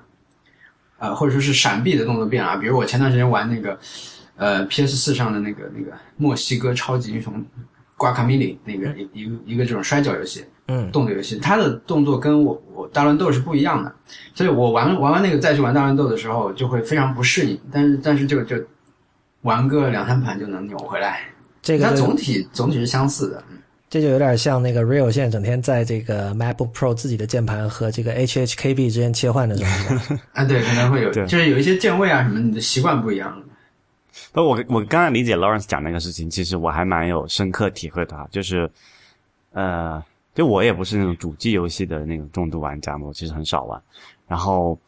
就我有朋友他们喜欢玩那个叫什么飞嗯，踢足球的那种类型，用手柄玩的。嗯，然后我也尝试去对我我想就之类的吧，反正就反正我在我看来是差不太多的。然后在我我去玩就超，我已经尝试过，可能到现在为止有十几二十次了吧，想去学习一下怎么去操作那种东西。就完全，人家说得心应手嘛，反正我完全就感觉就就完全相反的那一面，感觉这这这是一个傻逼。就是他不能、不能传达你你的想法，对吧？对你，你不知道怎么让那个球员、或者是那个球能够通过手柄这个操作，让它变得跟你想法一致。这个可能我的理解是 Lawrence 他讲的那个比较重要一点，因为这个这个跟那个学习是一样的东西嘛，就所谓的触类旁通，对吧？中国，因为我知道 CBV 你是一个比较重度的这种游戏玩家，然后你会觉得，呃，那你各种游戏模式你至少都尝试过，然后有一定的这个熟悉程度，然后你去换一种、呃类似但并不相同的游戏的时候，你就觉得，哎，可能我调整个五到十分钟或者半个小时就已经能够完全适应了。但是说对于像 Lawrence 和我这种都是我们我们算是 casual gamer 吧，对吧？哎，你不要把我跟你分到一类哦。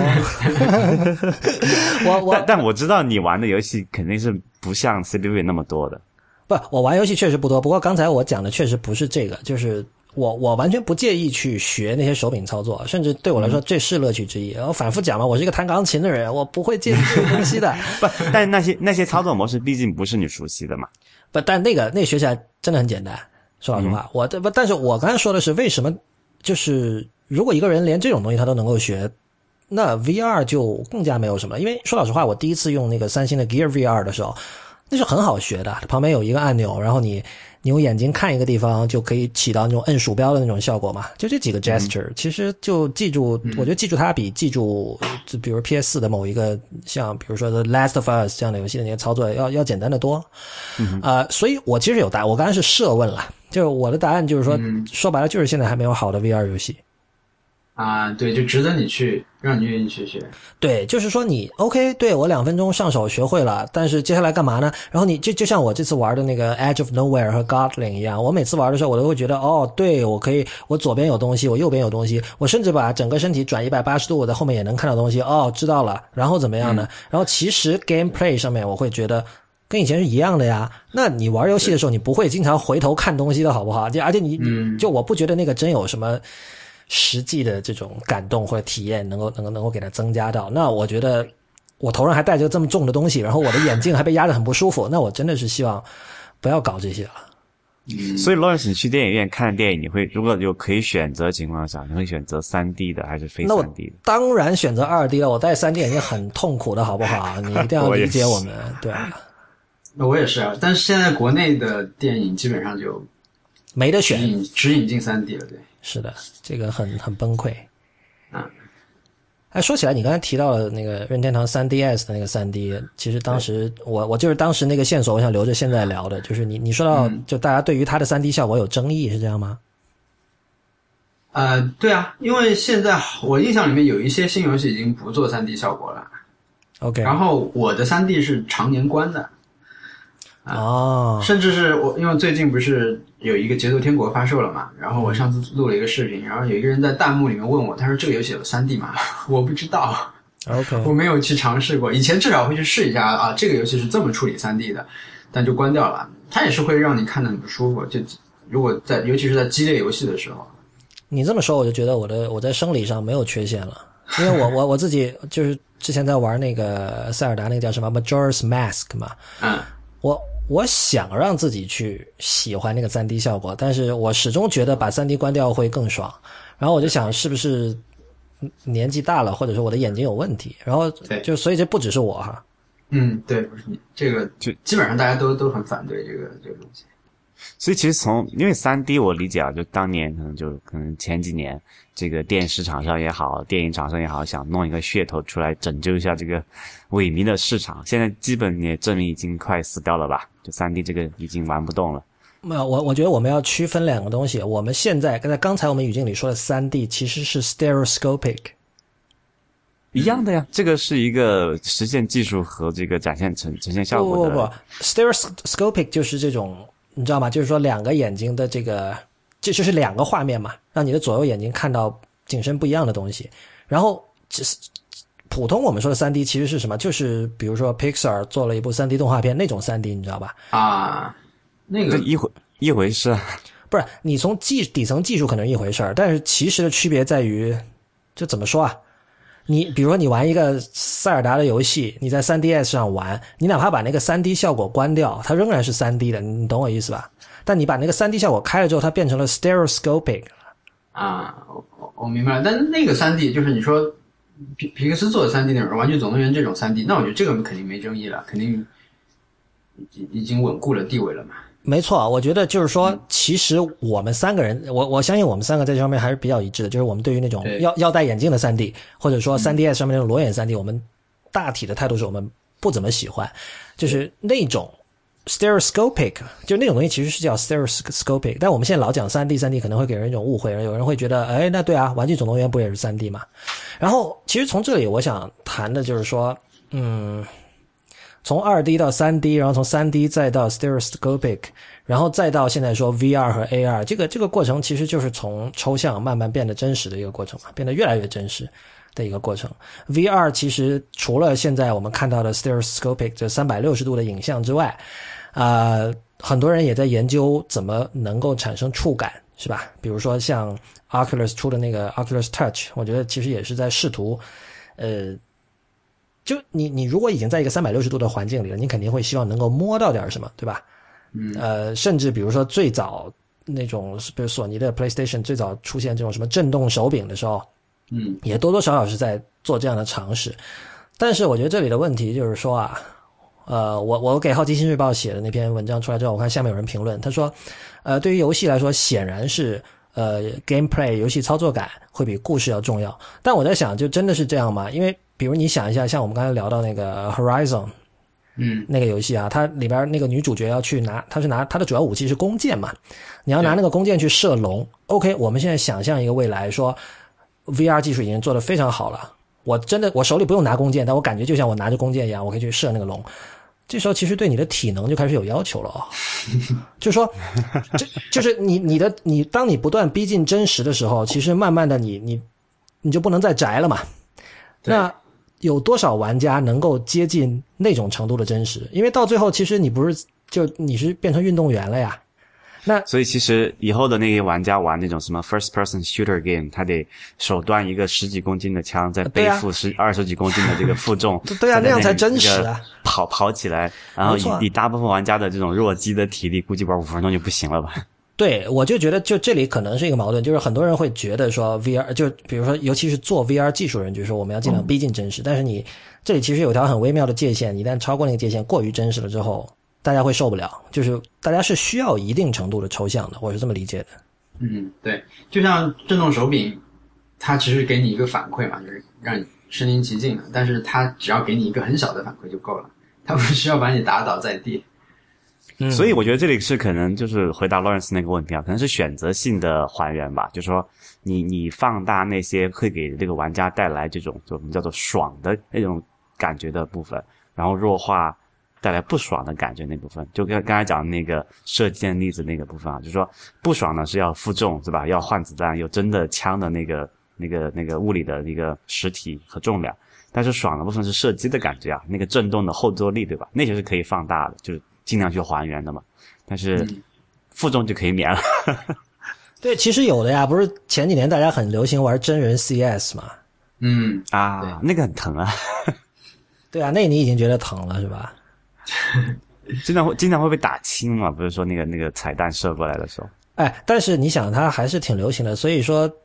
大家是愿意忍受一定程度的生理不适感的。就是我觉得这个事情看看你怎么说吧，就是说如果你就是如果所有的玩家都是像你这样的人，觉得需要那个什么，就 我靠，什么叫像我这样的人？就是像践行肉体上的那种呃努力程度，比如说要去健身啊，要去那种东西，我觉得那个那个方向肯定是好的。就像好像前几年那个 We 刚出来的时候，它不是有各种这样、呃，就是运动类的，像 We Sport 那些嘛。对，当时我也玩了很多那个像呃高尔夫球啊、网球啊这种东西。你你玩玩一个小时，确实是那个体力还是挺累的，而且啊，真的很累的一个小时是挺累的。就但是它那个已经是比真的那个弱很多了，对吧？就是如果你按这个体能消耗和这个流汗的程度，你玩一个小时的那个 We Sport，那肯定不是比你就比你去玩一个真正的那个游戏要弱得多的。但是它比那种过去我们拿着手柄坐在一个大屏幕前玩那种的体能消耗还是要好一些的。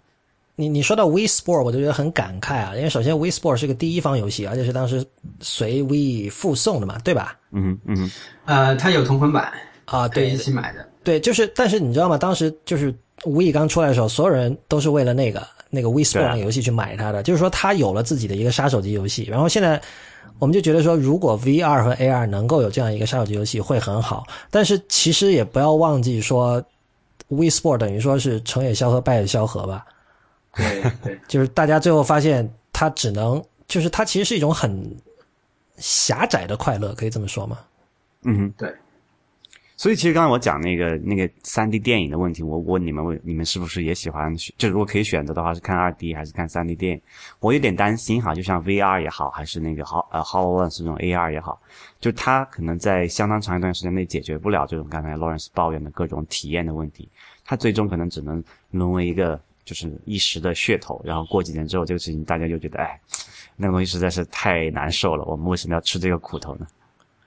不，但是之前也说过，VR 和 AR 除了游戏还有其他的应用嘛。然后比如说像按照 Google 的想象，可能它是从低端市场往上做，对吧？像首先它把硬件做到非常廉价，Google Cardboard 那种是完全可以免费赠送的那种那种东西。然后同时，比如说他说我是做教育的，那嗯如果你要教小学生知道这个海洋世界是什么样，那那就哪怕是 Google Cardboard 那样的很烂的画质，其实都比你去看个录像要好，对吧？嗯，这这这个这个是一个判断，我觉得并不一定成立。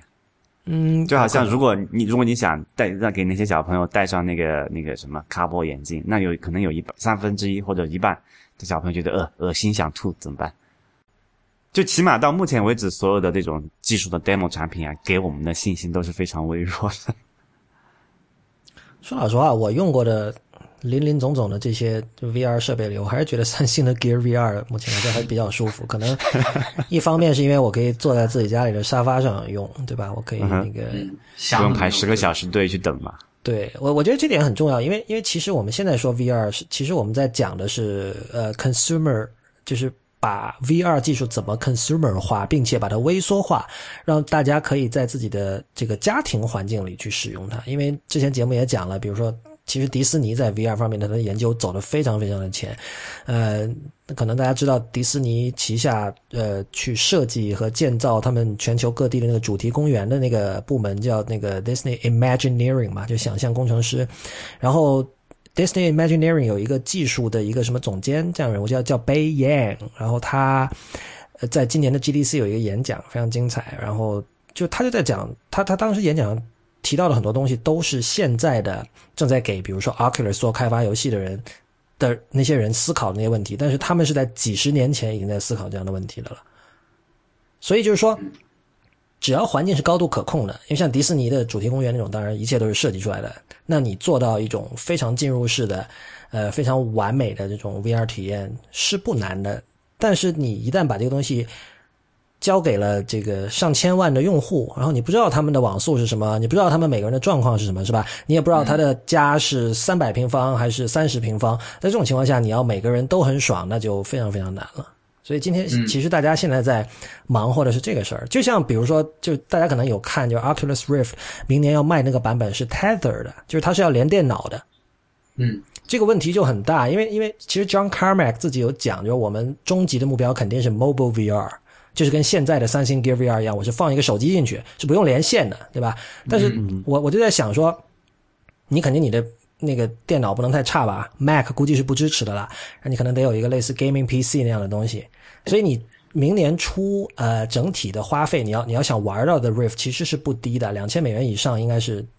跑不掉的。而且这次那个 Oculus 的 CEO 在之前他接受谁的采访我忘了，反正现在在那个 Recode 上面有一个全文，他一开始就讲了，他说确实他觉得两年之内，他给的这个数字是两年，说两年之内都是这个 early adopter 核心玩家去才会去碰的东西。嗯嗯，我觉得以后可能游戏机可能不一定就是 VR 的一个主战场，因为游戏机的性能现在比比 PC 就越来越差了嘛。嗯即使是新发的，可能已经现在已经开始落后 PC 了。嗯，对，今年今年所有的呃，可能微软这边第一方基本都有 PC 版，然后或者是全平台肯定就有 PC 版，然后索尼那边也是有 PC 版。像街霸这种游戏，最后是只有 PS 和 PC 两个版本。就以前是不会去到 PC 的嘛，就这种独占的话，OK，所以我觉得可能 VR 这边可能性能更、呃、PC 的性能会更支持它。嗯，哎，说起来街霸五，我们今天没有聊啊，你对街霸五 有什么要说的吗？呃，没什 没什么要说的。反正我看大家在上面玩的挺欢的，那那个现场摆了几个擂台一样的东西，但是反正里边有大量的那种角色，我都不知道是谁，所以我在那儿啊，瞎看它有一。个有一个新角色什么的，但我我其实这次总的觉得啊，就这边，呃，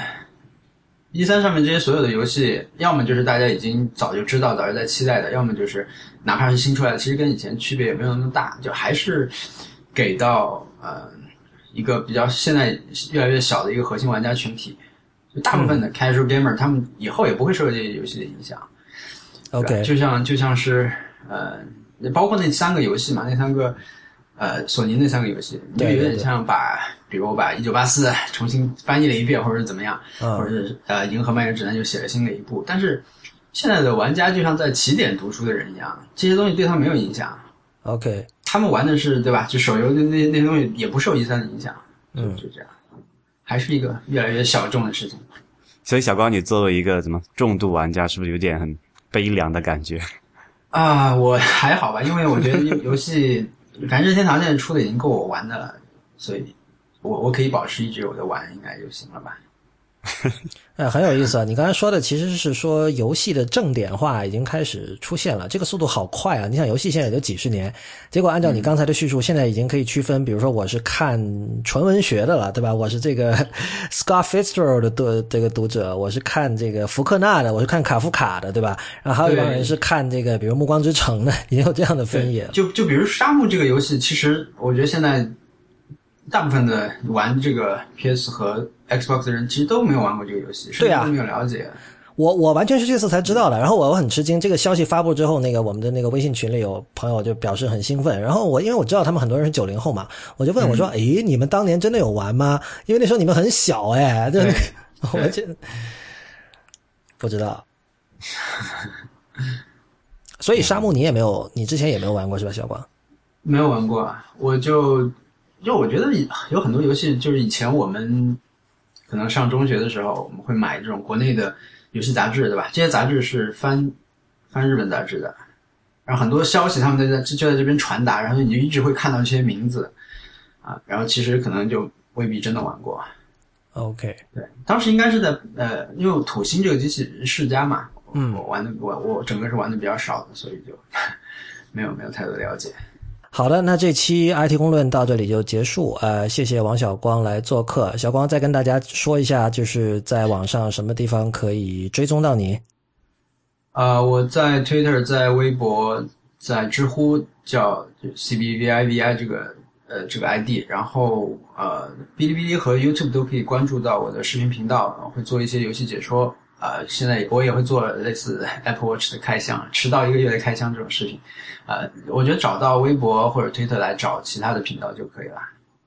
嗯，好的。那么再次感谢魅族科技赞助本期的 IT 公论，也感谢这个好奇心日报为我提供了去一三游戏展会的机会。呃，那么谢谢您的收听。如果您喜欢 IT 公论，请考虑成为我们的会员，支持我跟 Real 把 IT 公论做成最好的科技播客。我们的会员费用是每个月三十人民币。如果您一次支付一年的费用，还可以获得八五折优惠。如果您对会员计划感兴趣，请访问 it 公论点 com 斜杠 member it 公论点 com 斜杠 m e m b e r。